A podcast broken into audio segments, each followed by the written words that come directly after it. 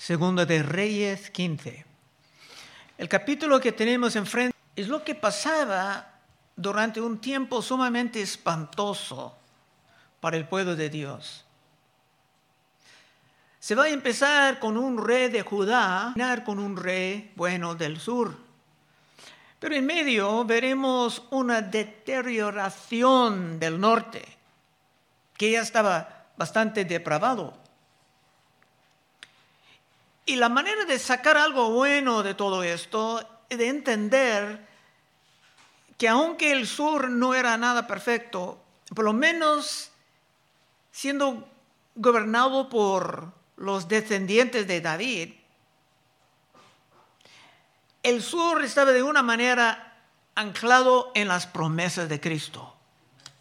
Mientras en el norte, lo que llevaba el nombre Israel, eran ya muy separados de las promesas de Cristo, estableciendo su sociedad sobre la arena de toda forma de idolatría. Y por esto la oscuridad en el norte estaba más y más intensificada. Era similar a lo que estamos viendo en nuestra sociedad en esta parte del mundo. Versículo 1. En el año 27 de Jeroboam, rey de Israel, comenzó a reinar Azarías, hijo de Amasías, rey de Judá. Para establecer la época se hablan de los reyes de las dos regiones. Y veremos que este Amasías, rey de Judá, es famoso y tiene otro nombre. Dos, cuando comenzó a reinar era 17 años y 52 años reinó en Jerusalén. Y el nombre de su madre fue Jecolías de Jerusalén. Ese rey del norte, del sur, perdón, va a reinar por un largo tiempo, como los reyes buenos, como David. Y normalmente eso indica algo bueno. Tres, e hizo lo recto ante los ojos de Jehová, conforme a todas las cosas que su padre Amasías había hecho. Ese hombre que también llevaba el nombre Ucías, más conocido como Ucías, era muy popular por sus grandes logros. Algunos lo comparan con Salomón por su manera de avanzar la prosperidad y hasta la santidad del pueblo. Y podemos ir a unos sitios para ver un poco más sobre él. Para los que han por lo menos estudiado un poquito del libro de Isaías, han visto que él está mencionado allí. En Isaías 6.1 dice, en el año que murió el rey Ucías, es él. Ucías, vi al Señor sentado sobre un trono alto y sublime, y sus faldas llenaban el templo por encima de él había serafinas, cada uno tenía seis alas, con dos cubrían sus rostros, con dos cubrían sus pies y con dos volaban. Y el uno al otro daba voces diciendo, Santo, Santo, Jehová de los ejércitos, toda la tierra está llena de su gloria. Por eso podemos ver que estamos en la época de Isaías. Pero este Ucías es el mismo que estamos estudiando en este capítulo. Y ese nombre está empleado hasta en el versículo 13 de este capítulo. Como casi en todos, no toda la corrupción estaba quitada. Y Dios lo ha mencionado para que sepamos que no era algo que se pudiera pasar por alto. Versículo 4. Con todo esto los lugares altos no se quitaron porque el pueblo sacrificaba aún y quemaba incienso en los lugares altos. El templo era imagen de Cristo. Los lugares altos eran una distracción. Pero vamos a mirar a uno de sus logros, de ese gran rey, antes de continuar a su caída. En segundo de Crónicas 26.6 habla más de él. Y salió y peleó contra los filisteos y rompió el muro de Gat y el muro de Jabnia y el muro de Asdod y edificó ciudades en Asdod, en la tierra de los filisteos. Estaba bien en sus luchas militares, estaba tomando territorio. Dios le dio ayuda contra los filisteos y contra los árabes que habitaban en Gurbaal y contra los amonitas. Y dieron los amonitas presentes a Ucías y se divulgó su fama hasta la frontera de Egipto, porque se había hecho altamente poderoso. Por eso digo, era famoso como Salomón. Edificó también Ucías torres en Jerusalén tenemos que recordar, en aquel entonces no tenían nada como helicópteros o drones. Edificaban torres por seguridad, pudieran mirar a todo. Edificó también Usías torres en Jerusalén, junto a la puerta del ángulo, junto a la puerta del valle y junto a las esquinas y las fortificó. Torres eran para seguridad. Asimismo edificó torres en el desierto y abrió muchas cisternas porque tuvo muchos ganados. Torres afuera para proteger fuentes de agua, animales. Así la cefela como en Las Vegas y viñas y labranzas, así en los montes como en los llanos fértiles, porque era amigo de la agricultura. Cuando muchos eran pobres, la agricultura era muy importante, entonces era un rey bastante popular. Así que se puede ver que en un sentido menos amplio, pero era popular como el rey Salomón, por su manera de organizar todo con éxito. Pero ese éxito también iba a contribuir, contribuir a su caída. 5. Mas Jehová hirió al rey con lepra y estuvo leproso hasta el día de su muerte y habitó en casa separada. Y Jotam, hijo del rey, tenía el cargo del palacio gobernando al pueblo. ¿Alguien sabe por qué fue pegado con la lepra? No nos da muchos detalles aquí sobre qué pasaba. Por eso los diligentes siempre aprenden a comparar escritura con escritura, pero ¿acaso hay alguien aquí que sabe por qué fue pegado con la lepra? No veo ningunos manos. Bueno, vamos a continuar. Segundo de Crónicas 26, 16. Mas cuando era ya fuerte, su corazón se enalteció para su ruina, porque se rebeló contra Jehová su Dios entrando en el templo de Jehová para quemar incienso en el altar del incienso. ¿Qué tiene de malo quemar incienso? No era el lugar del rey, sino de los sacerdotes. Solamente Cristo era rey, sacerdote y profeta. Y los del Testamento antiguo tenían que quedarse en su lugar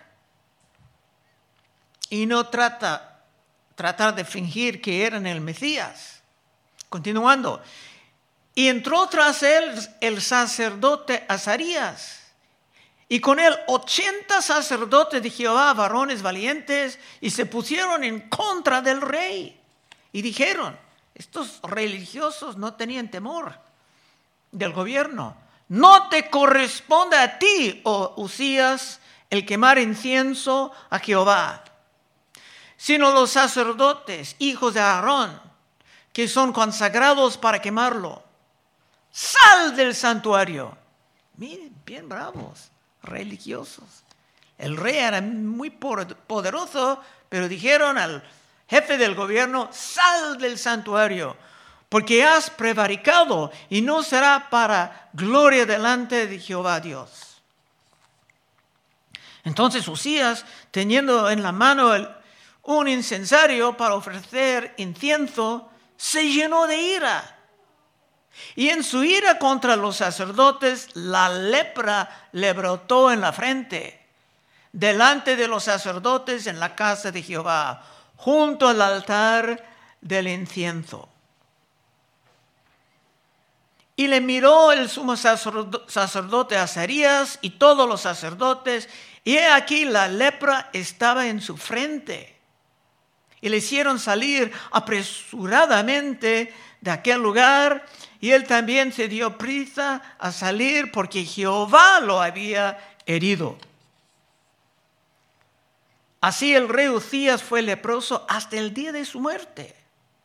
Y habitó leproso en una casa apartada, por lo cual fue excluido de la casa de Jehová. Y Jotam, su hijo, tuvo cargo la casa real, gobernando al pueblo de la, de la tierra.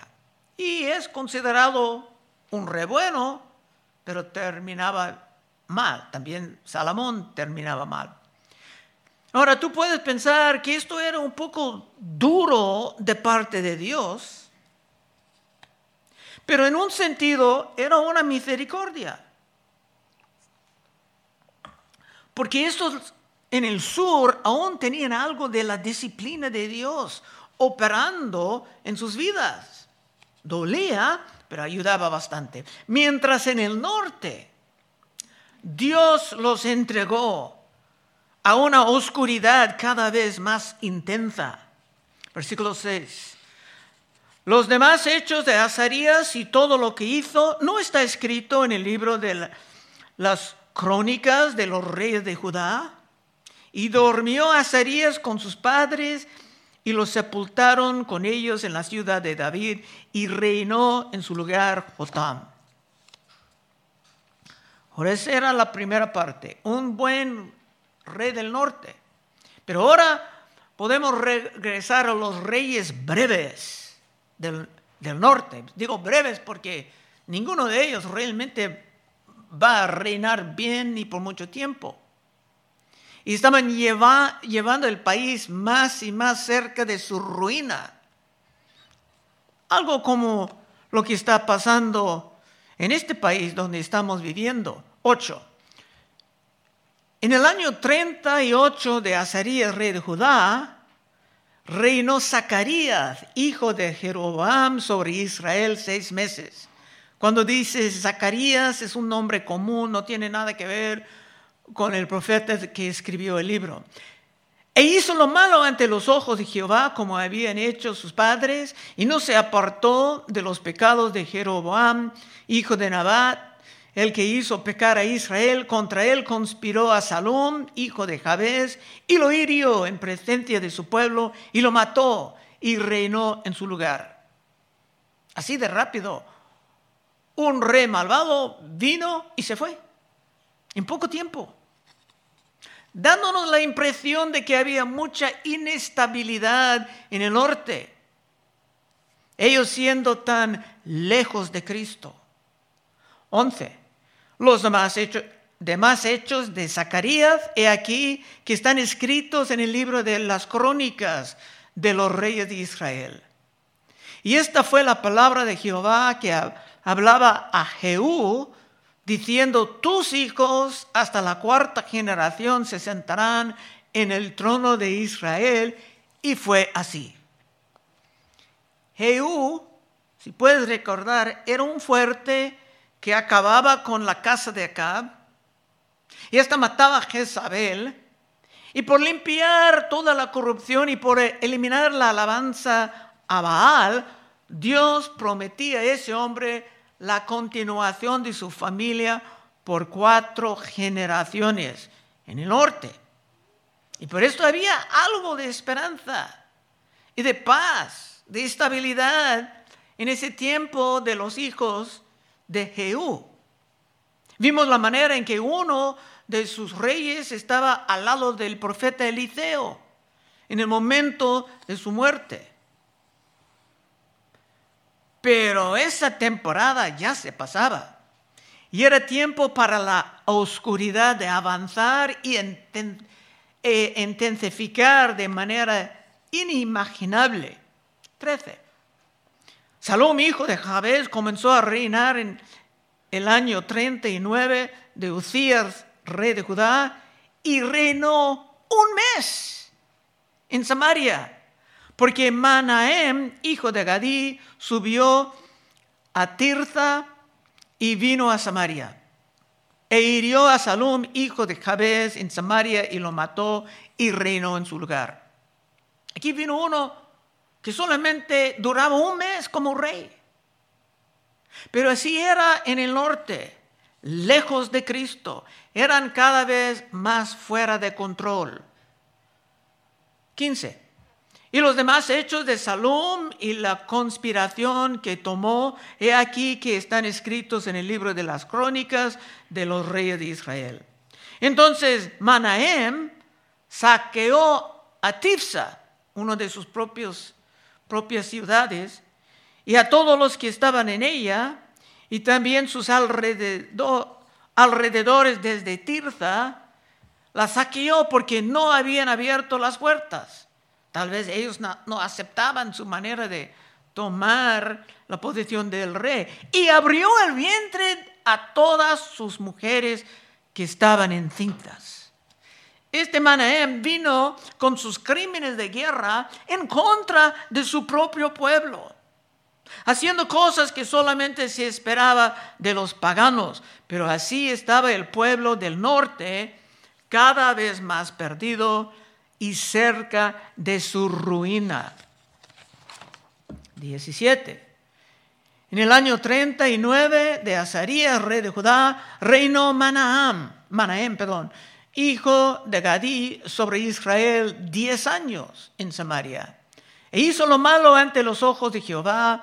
En todo su tiempo no se apartó de los pecados de Jeroboam, hijo de Nabat, el que hizo pecar a Israel. Y vino Pul, rey de Asiria, a atacar la tierra. Y Manahem dio a Pul mil talentos de plata para que le ayudare a confirmarse en el reino.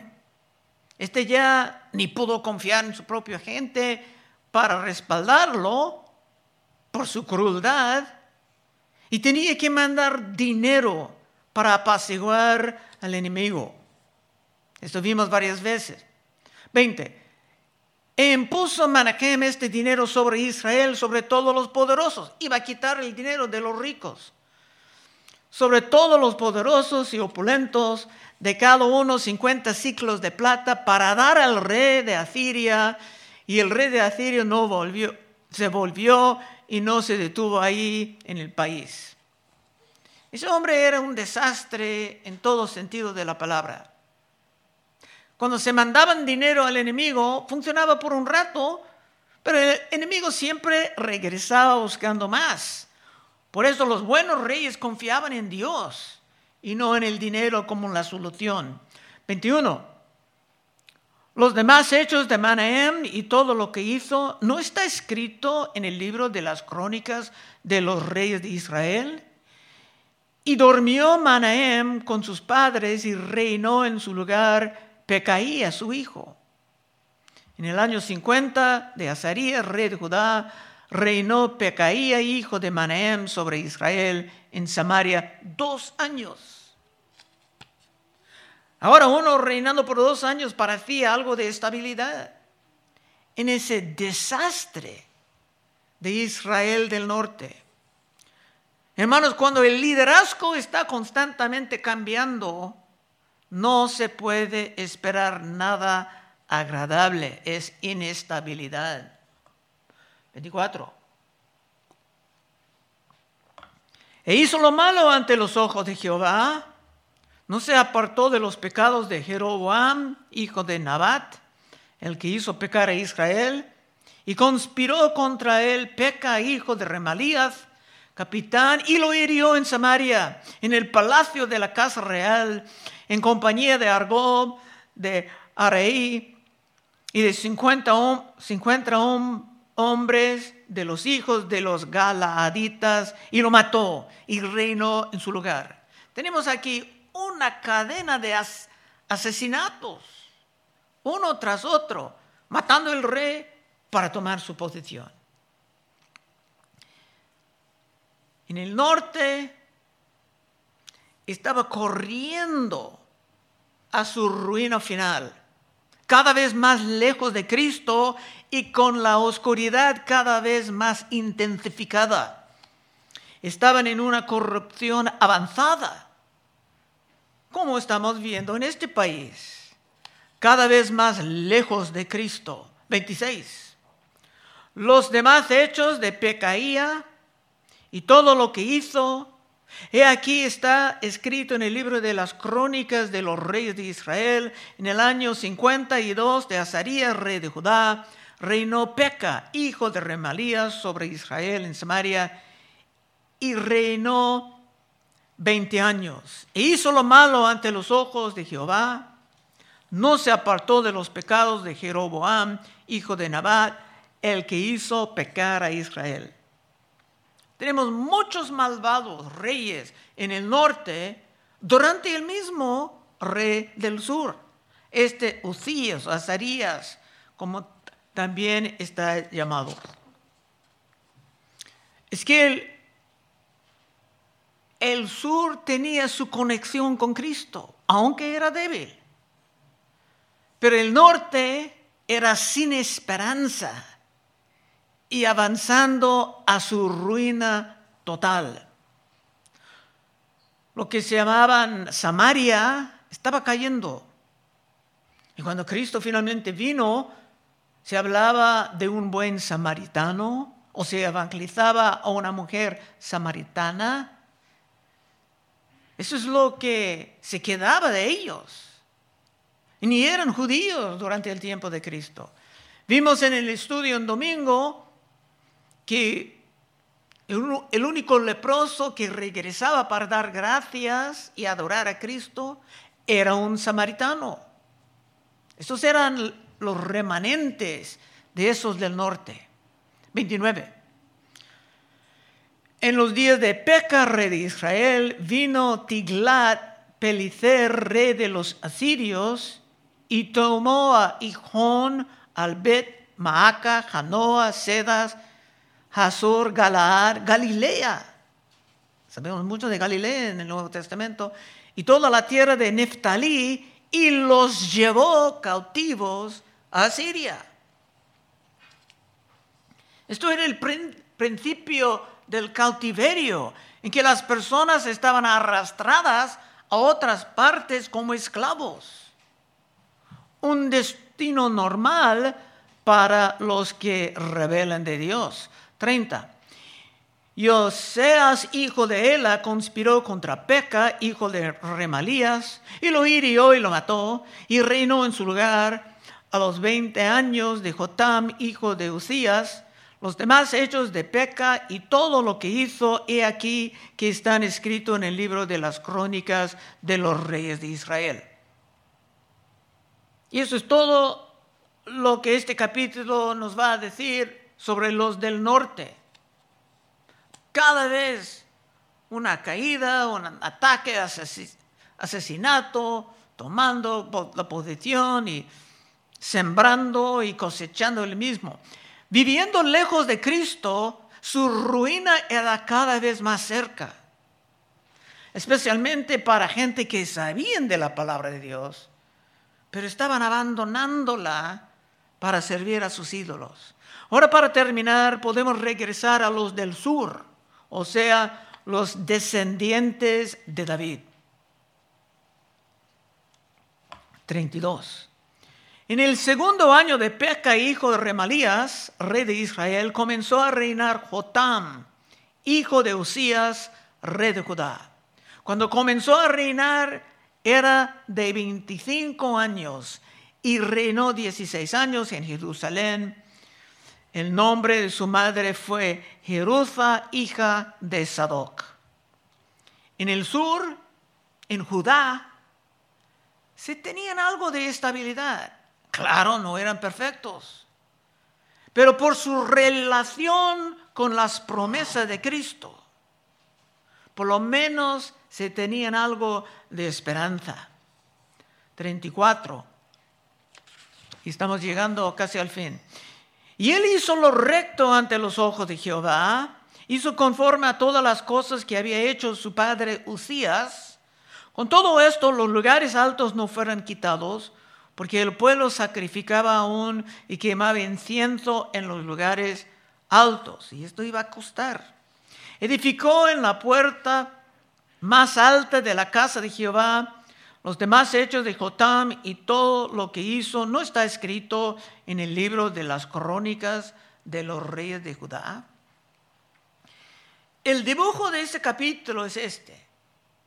Con el pacto y con las promesas de Cristo que iba a venir en el futuro, la vida, la vida era soportable para lo de Judá. Pero por entregarse a la idolatría por tanto tiempo, la vida para los del norte era cada vez más insoportable. Últimos versos. 37. En aquel tiempo comenzó Jehová a enviar contra Judá a Rezín, rey de Siria, y a Peca, hijo de Remalías. Y durmió Jotán con sus padres y fue sepultado con ellos en la ciudad de David, su padre, y reinó en su lugar Acaz, su hijo. Y este Acaz será un desastre peor. Los de Judá tenían sus problemas. Y más tarde ellos también van a tener su gente arrastrada a la esclavitud de Babilonia. Pero de ellos, algunos iban a regresar, como estudiaremos en Nehemías. Van a regresar para continuar. Es que tenían que continuar como pueblo, porque de este pueblo Cristo iba finalmente a venir. Por esto eran casi indestructibles. Y si Cristo está morando en ti, tú también tienes un destino glorioso. Conclusión.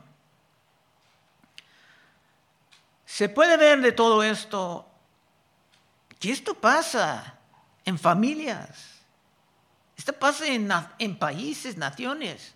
Cuando se apartan de Cristo, cuando se dedican a la sabiduría humana en vez de la sabiduría divina, tarde o temprano se empiezan a caerse. Y la oscuridad alrededor de ellos estará cada vez más intensa, llevándolos más y más a la ruina. Como está presentado en el libro de Romanos, San Pablo instruyendo la iglesia en Roma, una progresión para abajo, dijo en Romanos 1.24, por lo cual también Dios los entregó. ¿No quieren a Dios? Ok, está bien, Dios los entregó a la inmundicia, en las concupiscencias de sus corazones, de modo que deshonraron entre sí sus propios cuerpos ya que cambiaron la verdad de Dios por la mentira. En nuestros tiempos, pues cambian la doctrina de Génesis, vamos a tomar la evolución para hacer todo aceptable. Ya que cambiaron la verdad de Dios por la mentira, honrando y dando culto a las criaturas antes que el Creador, el cual es bendito por los siglos. Amén. Por esto Dios los entregó Hermanos, a veces hay ciertos pecados que son un castigo por otros pecados. Por esto Dios los entregó a pasiones vergonzosas, pues aún sus mujeres cambiaron el uso natural por el que es contra naturaleza. Y de igual manera también los hombres, dejando el uso natural de la mujer, se encendieron en su lascivia unos con otros cometiendo hechos vergonzosos, hombres con hombres, recibiendo en sí mismos la retribución debido a su extravío. Y cuando tú veas todo esto en tu alrededor, cuando tú veas todo esto pasando en una cultura, es evidencia de que la oscuridad está intensificando y la cultura está llegando a su ruina. Y si es tu deseo mantenerte lejos de todo esto, cerca de Cristo, en una vida que sabemos que no será perfecta, pero sí será poderosa, Si esto es tu deseo, puedes pasar al frente en unos momentos y oraremos contigo. Es que la oscuridad está intensificando. Muchos lo sientan. Está intensificando alrededor de nosotros y los que no andan cuidadosamente en estos tiempos pueden estar devorados en esa oscuridad. Vamos a orar. Oh Padre, te damos gracias que tú estás llevándonos por todo, todo lo que hay en estos libros de tu Biblia para entender.